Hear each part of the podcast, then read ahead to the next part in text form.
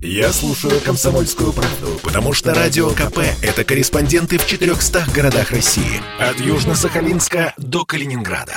Я слушаю «Радио КП» и тебе рекомендую. Эдвард Чесноков. Отдельная тема.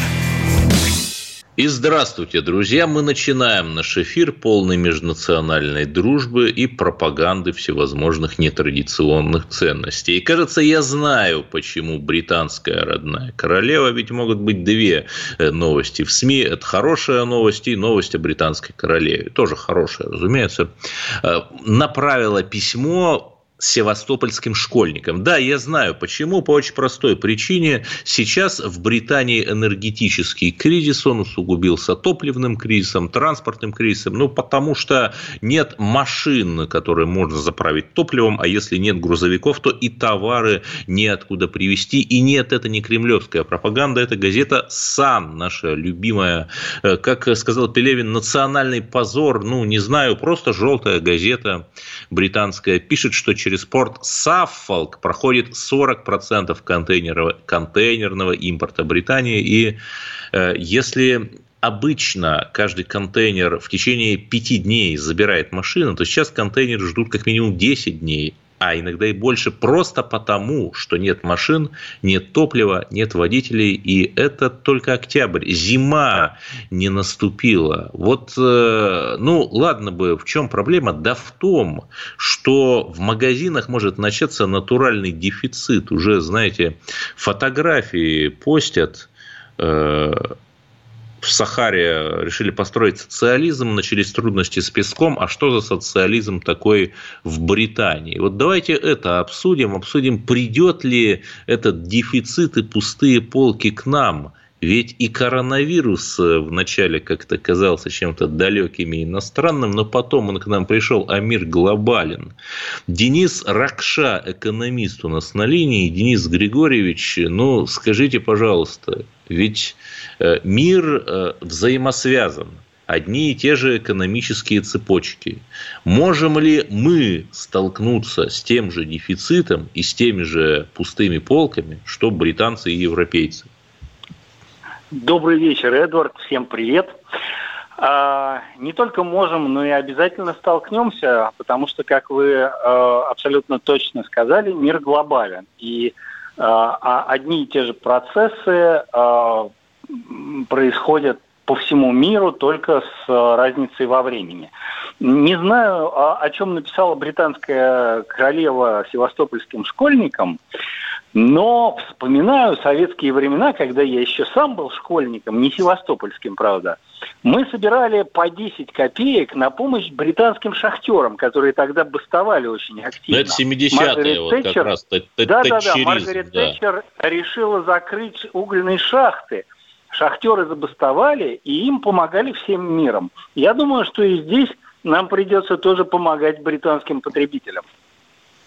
Да, это чрезвычайно забавно. И Украину нам от голодной смерти, видимо, придется спасать, и кое-кого еще. А нам-то что с этого? Надо ли это нам? А потом они нам помогут. А, ну, на самом деле, ну, смотрите. А... Да, какую-нибудь провокацию со скрипалями организуют снова. А, но это же не дружественный английский народ, это же а, а, спецслужбы. А, смотрите, на самом деле очень интересная вещь. А, наложилось друг на друга сразу несколько совершенно разных, имеющих разную природу кризисов. Например, перебои с бензином в Британии начались совершенно автономно от газового кризиса Европы. Они не связаны друг с другом. И, насколько я понимаю, там главная проблема а, у англичан в том, что им не хватает водителей, не хватало во всяком случае водителей, которые водят бензовозы. И они выдали специально, а, по-моему, то ли 5, то ли 10 тысяч виз для иностранцев, которые должны приехать и работать этими водителями. То есть там совсем mm-hmm. смешно это выглядит. Вот. А газовый кризис, ну, он как бы, во-первых, в континентальной Европе, во-вторых, совершенно по другим причинам. Но да. а, не далее, как пару дней назад, президент США Байден тоже выступил и сказал, что нужно максимальное количество товаров производить на своей территории, чтобы не зависеть от этих вот длинных логистических цепочек. Собственно, проблема именно в них. Понятно. Хорошо. Но ведь есть еще одна проблема. В Китае из-за того же энергокризиса просто останавливают энергопитание некоторых важных предприятий. Ну, плановая экономика это позволяет. Но подождите, ведь вся мировая экономика зависит от Китая. Могут ли, грубо говоря, айфоны к Рождеству из магазинов исчезнуть? Ну, я думаю, что э, айфоновые заводы от энергопитания не отключат, э, но э, дело в том, что э, компания Apple уже объявила о том, что она будет сокращать производство айфонов, независимо от э, перебоев с энергоснабжением. Это просто политика такая. Производители автомобилей один за другим, э, крупные, э, типа там Volkswagen, объявляют, Мерседеса объявляют о том, что они будут сокращать количество производимых автомобилей и одновременно повышать цены на них. Да. То есть это такой маркетинг. Вопрос в том, повысится ли качество. Ведь мы помним раньше старые автомобили, там mm. можно было на каком-нибудь Мерседесе нет, нет, со 120 это, кузовом и 20 лет Нет. Ага. Э, вы же сейчас платите не за качество, вы платите за бренд, вы платите за причастность к чему-то такому недостижимому, к автомобилю Мерседес.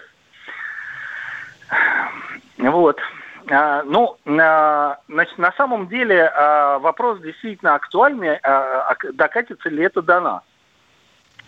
Несомненно, рано или поздно докатится, потому что перебои с поставками, ну, как бы никого не обходят э, стороной. И вопрос только в том, когда, то есть успеем ли мы совершить вот это вот новог... предновогоднее э, шопинг-ралли. Э, вот, успеет ли наша там торговля получить все эти товары и их продать. Вот. А, а вопрос второй, самый интересный на самом деле, какие возможности это создает для местных производителей. То есть, грубо говоря, если вам не завезли айфоны, то люди же все равно хотят на Новый год друг другу что-то подарить. Значит, они будут заменять эти айфоны чем-то другим. И да. тут появляется возможность, да, возможность для местных производителей не айфонов, конечно, я уж не знаю чего, заменить айфоны в этих самых в э, рождественских Нет, но, носках. Но на йотафоны их точно не заменишь, потому что как-то вот не получилось. А, хорошо, ну ладно, но так, так немножко паникерский у нас эфир получается. А что делать-то людям? То есть э, взять кредиты, ведь э, исчезновение товаров спровоцирует инфляцию, и кредит будет стоить э, меньше в номинальном объеме денег, чем ты его взял, или что? Да нет, ну на самом деле, как бы, во-первых, пропадет не все. Во-вторых, пропадают не товары первой необходимости, э, то есть без них можно совершенно спокойно обойтись. А, ну то есть массажные ну, кресла пропадут из магазинов. Ну, да тот же iPhone. Ну, вы же можете прожить без iPhone, без нового iPhone. Ох, да? может ли кто-то из блогеров прожить без iPhone, не знаю. Вот явные репрессии такие против московского креативного класса, безусловно. У меня не iPhone, ну, у меня старенький телефон Meizu. Я думаю, так, что на понятно. блогеров айфонах хватит. Хорошо. А, а что вы посоветуете да. простым людям, как подготовиться к кризису? То есть сократить траты, какую-то подушку безопасности, купить валюту, продать валюту, я не знаю, что? Подождите, подождите, да нет никакого кризиса. Ну, если вам в магазине не завезли новых айфонов, это не кризис. Угу. Ну, завезут там через две недели. Они никуда не денутся, в принципе. То есть э, как раз э, я-то не, не за то, чтобы нагнетать вот всю эту историю. Ну, ну подумаешь, какое дело. Значит, речь же не идет о перебоях в нашем случае, э, в случае там с российской торговлей, с российской экономикой. Речь не идет о перебоях поставок товаров первой необходимости. Слушайте, нет, подождите, и, но в Британии там просто питания. страшное. Просто страшные вот эти картины с пустыми полками. Не поймешь, то ли это Британия, то ли Венесуэла. Э, ну да, ну мы же не Британия, мы же на самом деле, э, как бы обстрелянные, а, мы так вот шарахаться не будем. Это для них это шок. Учитывая, а учитывая количество нашей офшорной аристократии с корнями в Лондон-Сити, я бы не стал утверждать, что мы не Британия. Они Лондонград, а мы Москвабад. Вот так. Ну, мы-то точно не Британия. Это, может быть, они уже стали частично Россией. А мы от этого не по-англичанили. Ну, да, Денис Ракша, экономист у нас был на линии. Безусловно, 8 800 200 ровно 9702. Это телефон прямого эфира. Ответьте на главный вопрос дня. Э, как вы готовитесь к возможным ухудшениям в экономике или, может быть, наоборот, все будет хорошо и нас ждет исключительный успех. Боитесь ли вы, что этот энергетический кризис из Европы придет к нам, как коронавирус из Азии пришел к нам, или нет? Или у нас все хорошо, мы можем уехать в деревню и там от земли, от сахи питаться, растить э, все, что можно растить. Вот давайте это обсудим. И самое главное, дорогие друзья, эфир наш продолжается. И в следующем блоке мы поговорим, конечно же, о Владимире Путине. Мы давно о нем не говорили, но интересный. Он выступил на Евразийском женском форуме. Вот давайте поговорим о женщинах. Слушайте нашу радиостанцию «Комсомольская правда». Попов изобрел радио, чтобы люди слушали комсомольскую правду. Я слушаю радио КП и тебе рекомендую. Эдвард Чесноков. Отдельная тема. И здравствуйте, друзья! Сразу представлю нашего эксперта Александра Машкова, благих помощник председателя общественной организации «За права семьи». И э, мы э, обсуждаем, в общем, положение женщин у нас в России. На третьем Евразийском женском форуме в Санкт-Петербурге выступил Владимир Путин, э, сказал, что в России создаются все условия, чтобы женщина после рождения ребенка могла в любой момент начать или возобновить свою профессиональную карьеру, что нужно нам еще много сделать, делать для э, полных, э, полной свободы, полноценной реализации прав женщин. Вот это дословно цитата. И, конечно, да, конечно, я с этим согласен. Конечно, мы за права женщин, конечно, мы за права русских на Украине и в других странах. Эм, но понимаете, в чем проблема? Вот в Афганистане, в Афганистане с правами женщин, ну, очень плохо. Там э, при этом, там за последние 20 лет, когда там просто их расстреливали с беспилотников американцы, население возросло чуть, чуть, чуть не в два раза раза. Э, понимаете, а, а в России, хотя там с советских времен, наоборот, с правами женщин, ну, не все, наверное, идеально, но, ну, хорошо с правами женщин, по крайней мере, вот нормально. Да, мужчина получку кому отдают, ну, все знают кому, наш менталитет. При этом вот у нас э, очень плохо вообще с демографией, в отличие от Афганистана. Почему-то. Алло. Да, да. Этот вопрос мне, я так понимаю, Эдуард, здравствуйте. Да, да, вам, вам Александр. Да. А, ну, на самом деле, пока а, наш президент будет ездить на всякие евразийские форумы и слушать а, всяких евразийских женщин, то есть, по большому счету, толпу феминисток, то вот у нас будет проблема с демографией и с каждым годом все хуже и хуже. А так как в Афганистане никто не слушает феминисток, вот они детей рожают, и вот какие-то особые права, которые, ну, скажем, такие замысловатые, я уж не знаю, назвать ли их правами, а, как-то не приобретают. Не, ну, разумеется, положение женщин в Афганистане а, ну, я бы не хотела бы, чтобы они были бы в нашей стране. Нет, Но ну, вот просто чудовищно. Это, ну, это, это без вопросов, конечно. Да.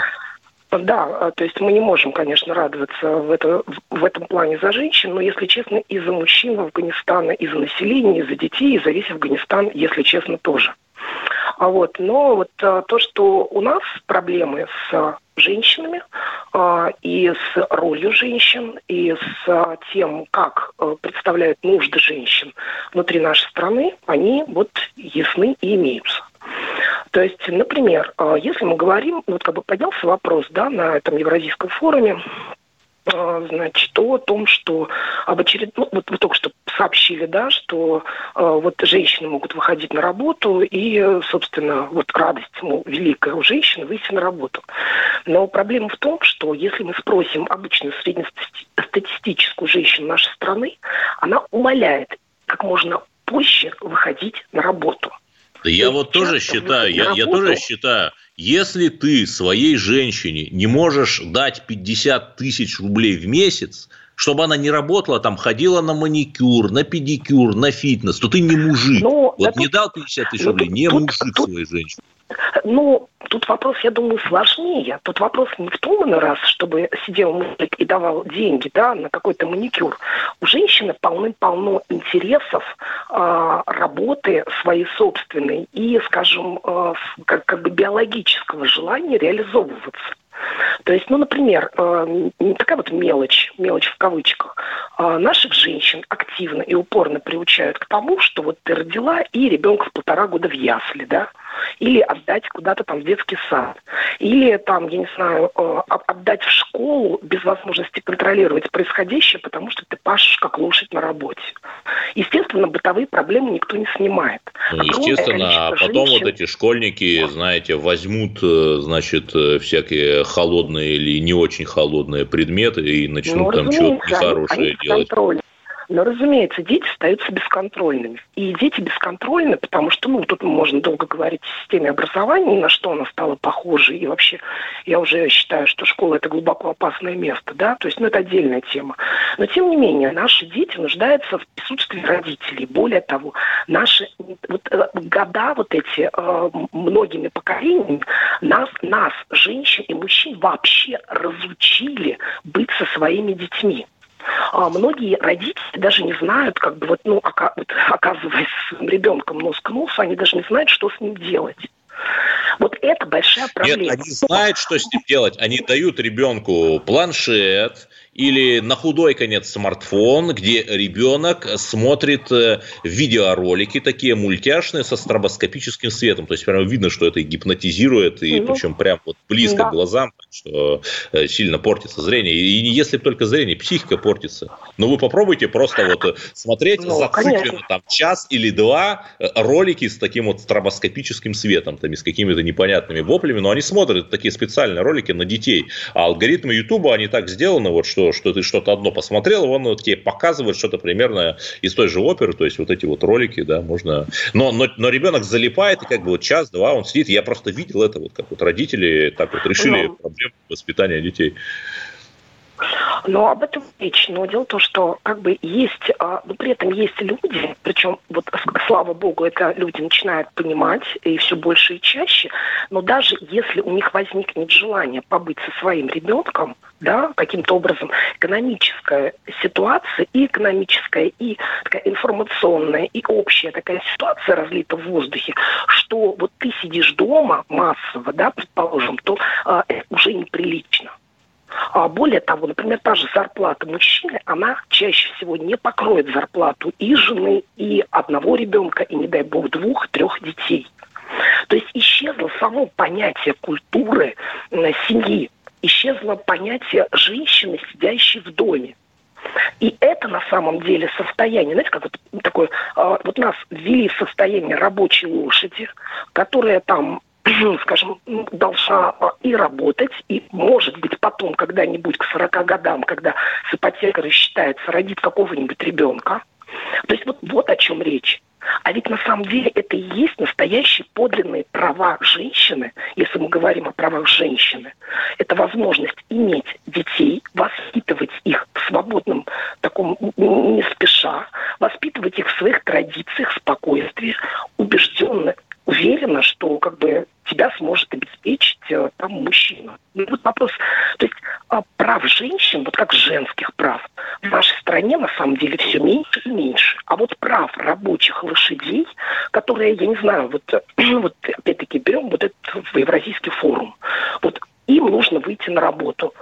Я умоляю, я умоляю, чтобы хоть раз в жизни на этом Евразийском форуме прозвучали громкие голоса, пожалуйста, верните нас домой. Пожалуйста, сделайте так, чтобы мы остались дома.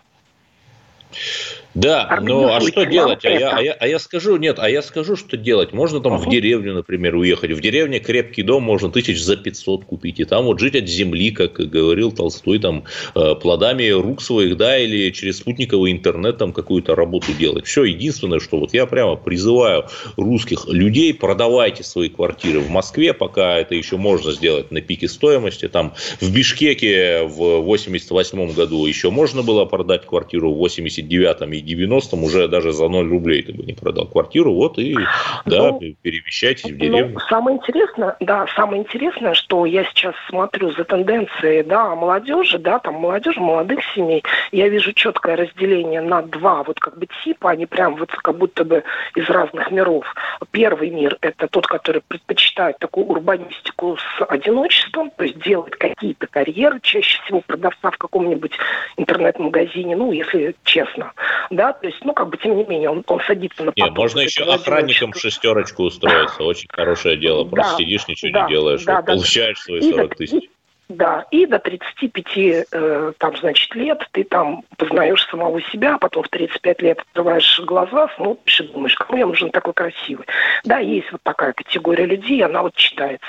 Есть вторая категория людей, которые действительно начинают э, понимать, что свой собственный волшебный мир со своими традиционными ценностями, со своими отношениями, со своими детьми, э, ну, люди должны организовывать сами. И да, чаще всего это выезд э, за город, чаще всего это какое-то свое общее дело, чаще всего, кстати, не обязательно, э, как бы, такой, не обязательно дремучие валенки, а чаще всего это там осваивание каких-нибудь профессий с возможностью удаленной работы, и вот люди уходят. И вот я вижу, что действительно, как будто наше общество делится на две вот этих вот э, истории. Ну, это по моим ощущениям. Вот и с каждым годом э, миры этих людей все более разъединяются, разъединяются, разъединяются. То есть на каком-то этапе вот эти вот уехавшие, собравшиеся вместе, там, уехавшие, в смысле, куда-либо, выбравшие семьи, на каком-то первичном этапе, они, конечно, их жизнь выглядит более тяжелым, но если мы смотрим на их перспективы, они у них интереснее, чем у тех, кто предпочитает одиночество. Но вот, к сожалению, государство, если опять-таки возвращаемся к словам Путина и государства, то это все произошло не потому, что э, об этом сказал президент, Евразийский форум или еще какая-нибудь стратегия национальной безопасности, а потому что люди сели, сложили 2 плюс 2 и поняли, что выбор должны делать они, а государство им помогать в этом не собирается. Александра Машкова, благих помощник председателя общественной организации «За право семьи». И да, вот у нас опять чиновники немножко разновекторно так работают. Одни чиновники говорят, что вместе с э, массой, например, беженцев из Афганистана могут проникнуть нежелательные элементы, сторонники запрещенных организаций, и при этом завозят новых мигрантов, с которыми могут из Афганистана проникнуть нежелательные элементы. Ну, не знаю, наверное, э, минус на минус э, дает, э, что-то дает. В общем, слушайте и вернемся к нашей беседе через пару минут. Я предпочитаю правду, а не слухи. Поэтому я слушаю Радио КП. И тебе рекомендую. Эдвард Чесноков. Отдельная тема. И да, друзья мои, в бездуховных штатах есть такая культура отмены, cancel culture, когда, например, скажет какой-нибудь профессор, что между расами существуют биологические отличия, и все, его заканцелят, там, выгоняют и так далее, и так далее. Э, конечно же, вся эта западная зараза к нам не придет, или уже, на самом деле, пришла. Значит, расскажу, ну, постараюсь нейтрально. Есть Санкт-Петербургский государственный университет. Там есть преподаватель Екатерина Головкина. Э, преподавательница эта ведет э, ансамбль русской песни, ну, фольклор, фольклорную студию, студию русской песни. Это единственное, что известно достоверно. На этот э, ансамбль русской песни ходил студент СПБГУ Максим Дрожжин. А потом ему туда запретили ходить Но cancel culture не в этом, а в том, что Максим Дрожжин сказал, что ему туда запретили ходить э, из-за его нетрадиционной ориентации. И теперь вот э, наши либеральные активисты требуют, чтобы преподаватель Екатерина Головкина э, тоже ушла вот за Нельзя же людей дискриминировать по ориентации, и тут никто не поспорит, наверное. Э, у нас сейчас сам Максим Дрожжин на линии. Максим, здравствуйте. Чтобы нас да, тут не упрекали, что мы там кого-то ругаем мигрантов в их отсутствие. Максим, правильно ли я описал фактологическую сторону истории? А, практически да, но единственное, что я пришел только один раз к ним, да, mm-hmm. вот этот ансамбль а, фольклорный. Ну, собственно, а, пришел к ним один раз, мы познакомились, обменялись номерами телефонов. Мы не обменивались социальными сетями. При этом а, я увидел, что у Екатерины Владимировны а, телефон вообще-то кнопочный. То есть там черно-белый, там даже нет и сенсорный, как я понимаю, нет выхода в интернет. То есть она специально меня нашла в социальных сетях, как она мне объяснила в Фейсбуке, ну, исходя из этого сообщения и отказала мне в том, чтобы я мог посещать этот ансамбль. Да, ну, тут же вопрос а, тонкий. А, Например... Вы говорить о том, что... Да, да можете говорить о том, что все дело в том, что э, там у меня эпатажные видео, эпатажные фотографии. Э, ну и просто скажем, случае... не, не все знают, я просто поясню, что вот у Максима Дрожжина, у него там фотографии в женской одежде, например, есть, да? Да. Вот, вот это, наверное, имеется в виду. Ну, я уже это сказал, да. И, естественно, я пишу о том, что я гей. Но это моя страница, моя личная страница. У меня там нету даже 100 подписчиков, тысячи подписчиков, точнее, извиняюсь. А, и, соответственно, а, а, я это веду для своих знакомых и своих э, друзей, которых я знаю вообще-то лично, в принципе. Да. Угу. Ну, а вот э, правильно ли я понимаю, что вы добиваетесь, чтобы вот эту преподавательницу уволили, или вот это опять Абсолютно тоже какое-то... Нет, это все ложь, это все ложь, я не знаю, кто это придумал. А, я написал обращение в комитет по этике, чтобы они э, поговорили с э, руководителем фольклорного ансамбля, и чтобы меня пустили все-таки фольклорный ансамбль, потому что у меня есть образование, два диплома. У меня есть колледж, есть э, бакалавриат, народное хоровое пение. То есть это моя специализация. Просто я сейчас не практикую. Я учусь в магистратуре в университете, да, в нашем Санкт-Петербургском. Ну и подрабатываю так разными там э, заработками, да. И я хотел просто, ну, как бы, чтобы не забывать вообще, чтобы голосовые связки помнили, что это такое. Плюс развитие, потому что они поют северные песни Архангельские, Вологодские и так далее. То, что мне нравится. И я просто попросил поговорить с ней. Но в итоге был, было собрание вот этого комитета по этике на прошлой неделе. И э, у меня было ощущение, что это не я писал обращение, а это руководитель писал обращение, потому что это было похоже на какой-то суд, да, где мне еще говорили о том, чтобы я одумался условно, да. А, и что при этом там даже были четкие такие формулировки, например, там есть любимые дети, есть нелюбимые дети, и вы должны с этим смириться, потому что, значит, у вас должен быть долг перед университетом. Ну да, да, да. Я вас понял. Эм, Давайте так, я просто изложу свою позицию. Даже у такому страшного, у такого страшного украинофоба или гомофоба, не знаю, там, ватника, ужасного человека, как я, есть очень конкретная позиция. Э, меня интересует только одно в человеке. Э, он за русских отождествляет ли он с э, русские национальные интересы как-то вот со своим будущим и так далее. И если, грубо говоря, вот человек человек за русских, а, Потому что в чем же проблема? Что когда вот мы сталкиваемся с, этим вот леволиберальным дискурсом, да, ЛГБТ и еще так далее, то в 99,99% случаев мы видим, что это какая-то адская русофобия, это запрещенное государство ИГИЛ, прости э, за то, что мы тебя бомбим и так далее. Вот такая вот э, русофобская история. Вот как бы у вас взгляды такие же или у вас взгляды нормальные пророссийские? Я не знаю, что такое взгляды такие же. Во-первых, начнем с того, что западные ценности – это что? я учусь, живу все время в России, да, никуда не выезжаю. Учусь вообще-то на народно-хоровом отделении 8 лет. Какие у меня могут быть западные ценности? Это первое. Второе, когда вы говорите про русских. Вообще-то у нас Россия многонародное, многонациональное государство. У нас больше ста народов живет в нашей стране. И когда вы говорите про русских, вы оскорбляете всех остальных. Вы тоже должны это понимать и получать ответную ага. реакцию соответствующую. Поэтому Подождите, то есть, то есть, то есть это, это интересно, да. Ладно, ну продолжайте, продолжайте. Ну, просто моя специальность – это этнологическая экспертиза. Вы мне задали вопрос, я вам отвечаю. Я вас понял. Я То есть вот это важно. Да. Э, ну там по последней переписи русских в России примерно 83%. То есть когда я говорю про русских, я оскорбляю там оставшиеся 17%. Я правильно вас понимаю? А, но когда вы говорите, что а, наше государство это исключительно прорусское и все только про русских, мне кажется, это немножечко... Не, не, я этого не говорил. Я всего лишь говорил о русских национальных интересах.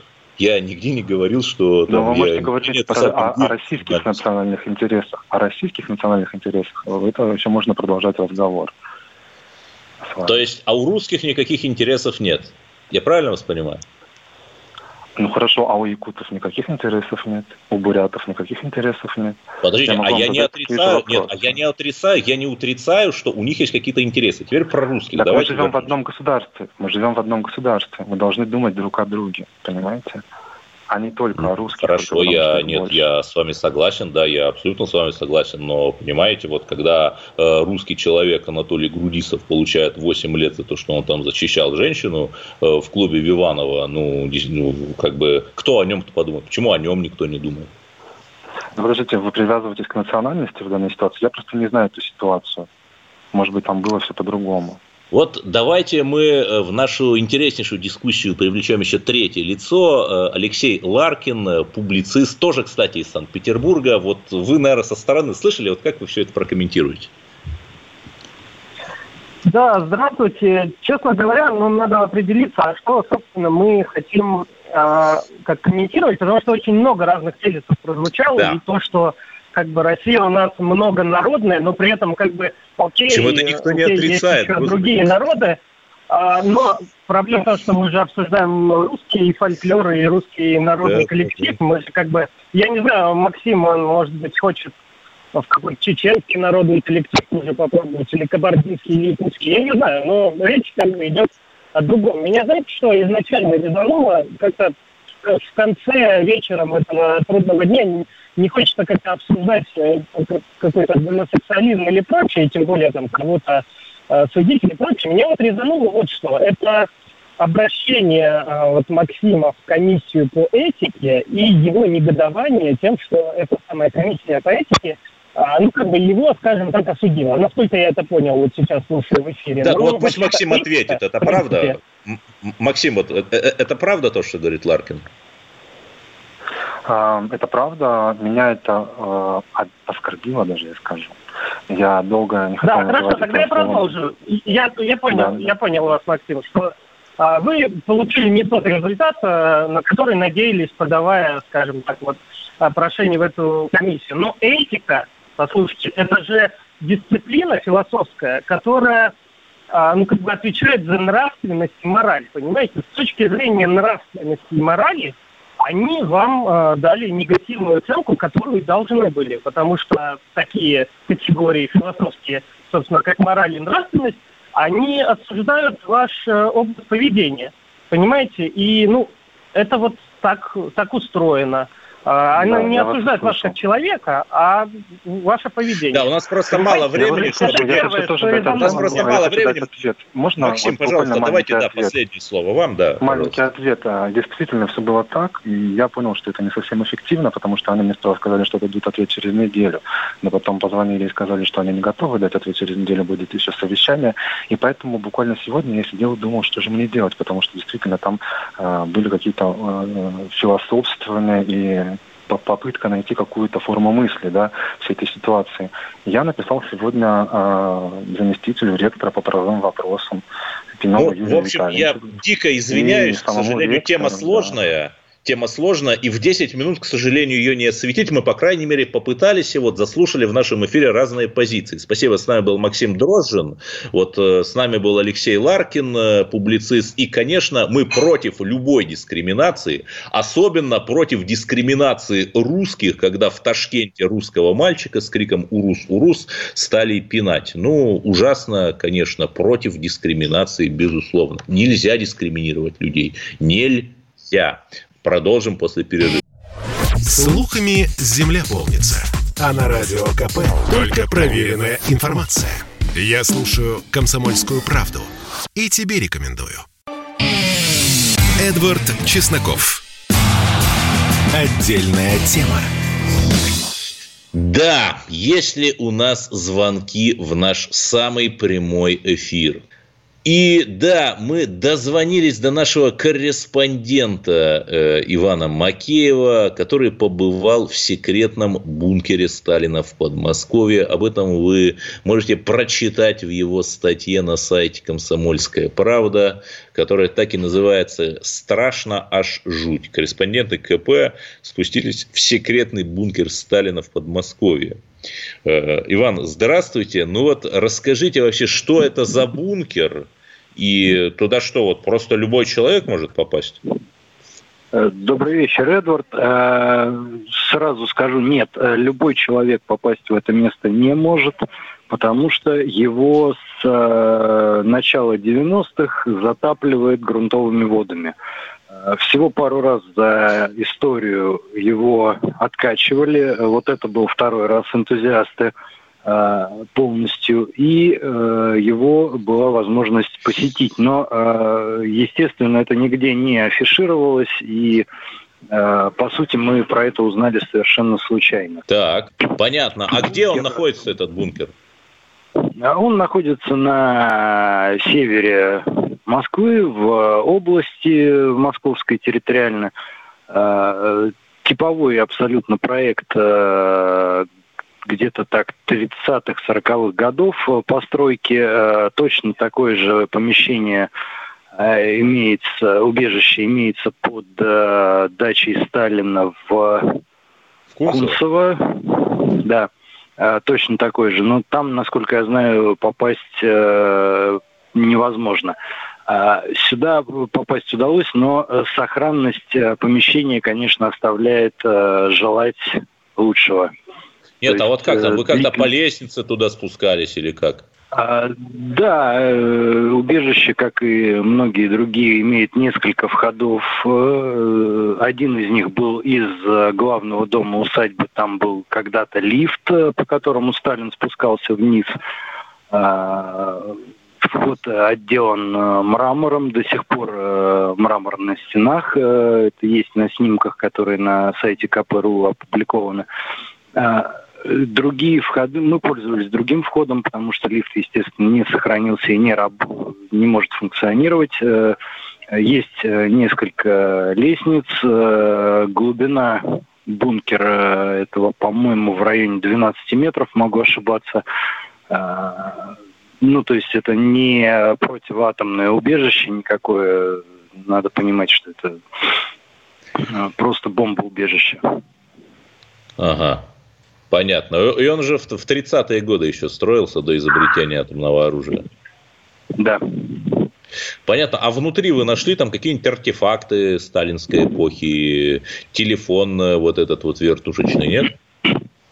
А, телефонов э, нет. Единственное, что сохранилось, это лампы на потолках, причем э, в плафоны в некоторых местах вкручены еще те самые советские лампы накаливания. Они, возможно, еще живы. Э, во всяком случае, спираль не повреждена внутри, это я смотрел э, из интереса. Э, из э, того, что, э, скорее всего, служило лично товарищу Сталину, сохранился унитаз в комнате рядом с его э, комнатой, ну, соответственно, помещении, и э, раковина. Вот это точно э, было то, как бы вот то помещение, которым он пользовался. Э, скорее всего, когда-то ага. давно это было. Ну и как там, призрак Сталина вас не тревожил в этом бункере?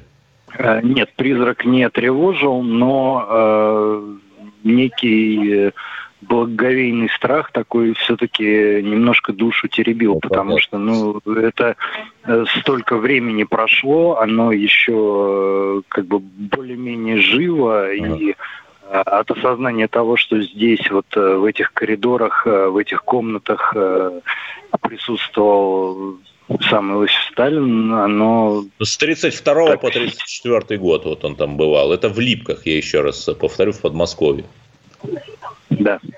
Хорошо, а какие-то а какие, да, а какие-то перспективы музеификации вот этого бункера вообще есть? Потому что, ну, можно же там туристов привлекать, зарабатывать на этом деньги, рассказывать людям об истории. Музей репрессий, наконец, сделать. Я думаю, что перспективы есть, э, как и у любого подобного уникального все-таки объекта, потому что э, такое время постройки давнее, да, и все-таки есть э, некоторая сохранность, есть э, оригинальные вещи, которые вот э, с той поры сохранились. Я думаю, что нужно это все восстановить и превратить в музей э, открытый. Тем более, что, как я уже говорил, э, в Кунцево это э, достаточно закрытая территория, и туда просто так не попасть. А вот здесь можно было бы сделать хороший музейный комплекс, открытый для простых людей, э, с посещением, там, как-то это все восстановить. Я, я не думаю, что это стоит каких-то баснословных денег, э, э, приведение в порядок, полная там откачка, герметизация помещений и приведение этого всего в надлежащий вид. Мне кажется, можно найти заинтересованных людей, спонсоров, которые готовы были бы восстановить это. Да. А на чьем, на чьем балансе сейчас этот объект? А, насколько я знаю, Министерство здравоохранения, потому что после 91 года там располагался э, онкоцентр для больных детей. Да, при том, что бункеры бомбоубежище – это как бы не минздравовская история совершенно, и там, я думаю, даже нет специалистов, которые знают, как содержать такие объекты. Скорее всего, да. То есть э, у них на э, балансе находилось то, что сверху, то есть усадьба и плюс э, там постройки. А, а вот сам этот бункер наверное, он э, относится к усадьбе, и, наверное, он у них в итоге на балансе. А, а сама, а сама усадьба тоже разрушена, да? И, или заброшена? А, сама усадьба заброшена, внутрь дома у нас попасть не получилось. И, собственно, не было такой цели выламывать э, двери закрытые. Э, внутри, э, через стекла мы смотрели, ничего нету, пустота э, абсолютная. Да. Иван Макеев и пустота. Фотокорреспондент КП рассказал нам о том, как ходил по бункеру Сталина в подмосковных Липках. И там еще же ведь усадьба есть уникальная, историческая. И мы призываем, конечно же, наших чиновников, э, неравнодушных бизнесменов, активистов помогать этим усадьбам, чтобы они не разрушались. Потому что это дворянские гнезда, это часть нашей великой русской культуры, безусловно. Да и в общем-то, даже Сталин часть тоже нашей культуры, о которой нужно помнить. Это радио «Комсомольская правда», и с вами был, вот сейчас узнаете еще раз, кто. До свидания. Кто с нами был? Эдвард Чесноков. Отдельная тема.